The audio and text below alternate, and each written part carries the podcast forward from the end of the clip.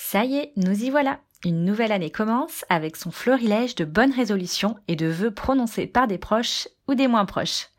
Dans cet épisode, j'ai décidé de ne pas te souhaiter une bonne et heureuse année. Nouvelle année, je ne te souhaiterai pas une bonne et heureuse année. Je suis Emma Lagarigue, déculpabilisatrice parentale et auteure du blog Parents plus qu'imparfaits. Nous sommes en début d'année et pourtant, je ne vais pas te souhaiter une bonne et heureuse année. Je ne te souhaiterai pas non plus de la prospérité, de la réussite, du bonheur, de la chance. Une bonne santé, ça oui. Mais pour le reste, je laisse les fournisseurs de ton taf ou ta marque de sous-vêtements préférée s'en charger. Non, c'est certain, je ne te souhaiterai pas une bonne et heureuse année. Ce que je te souhaite pour cette nouvelle année, c'est de réaliser le pouvoir immense que tu as sur ta vie pour passer de spectateur à acteur de ta propre vie. C'est de changer la vision que tu as du monde qui t'entoure et de ton monde intérieur. C'est de t'approprier des concepts et des méthodes qui changeront ta vie comme ils ont changé la mienne.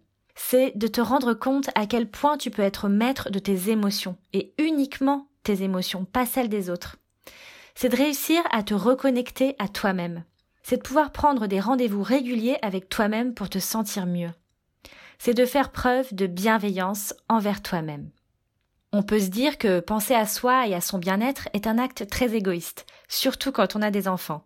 Mais pour ma part, je suis convaincue du contraire. Parce que réaliser un travail sur soi, c'est se donner les chances d'être plus en paix avec soi-même et avec les personnes qui nous entourent. Alors forcément, si on se sent mieux, nos relations avec les autres et en particulier avec nos enfants seront plus apaisées. Et en bonus, on donne l'exemple à nos enfants. Alors pourquoi s'en priver? Bien sûr que j'espère que tu passeras une chouette année. Mais la vie, ce n'est pas que des moments heureux. D'ailleurs, même quand tu obtiens ce dont tu avais rêvé, tu es certes satisfait, mais pas toujours plus heureux. Combien de personnes estiment avoir tout ce dont elles rêvaient et ne, pas être heureuses? Je pense que la plus grande force dont nous pouvons nous doter, c'est de savoir comment traverser les moments difficiles, qu'il s'agisse de petites contrariétés ou de grands drames, sans perdre notre confiance, notre joie de vivre et notre âme. Et en tant que parents, c'est aussi bien sûr pouvoir transmettre cette force à nos enfants. Car malgré tous les efforts que nous pouvons déployer, nous ne pourrons jamais leur éviter de vivre des déceptions ou des échecs, surtout quand ils deviendront adultes. Là, ou plutôt les questions à se poser, sont donc pour moi les suivantes. Comment arrêter de subir les choses qui nous entourent? Comment mieux vivre nos émotions? Comment voir le verre à moitié plein sans se croire dans un monde de bisounours?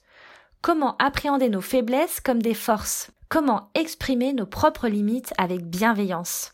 Comment faire preuve de bienveillance envers soi sans être égoïste? Comment se libérer des petits tracas qui empoisonnent notre quotidien? Comment ne pas se rendre malade par rapport à une situation? C'est tout ce travail que je te propose de faire ensemble pour cette nouvelle année. 2020 promet d'être riche en apprentissage et en émotions, pour toi comme pour moi. Évidemment, pour cette nouvelle année, je te souhaite des relations apaisées avec tes enfants et ta moitié, une complicité sans faille et de l'amour inconditionnel à gogo. Je te souhaite aussi de vivre des moments, qu'ils soient bons ou moins bons, de connexion entre vous.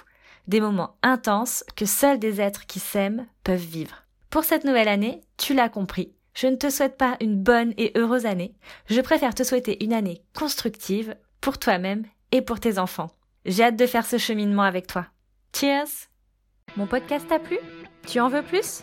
Rendez-vous sur mon blog parentplusqu'imparfait.com pour recevoir gratuitement mon e-book Comment obtenir la coopération de son enfant. D'ici là, je te dis à bientôt et surtout, n'oublie pas d'être imparfait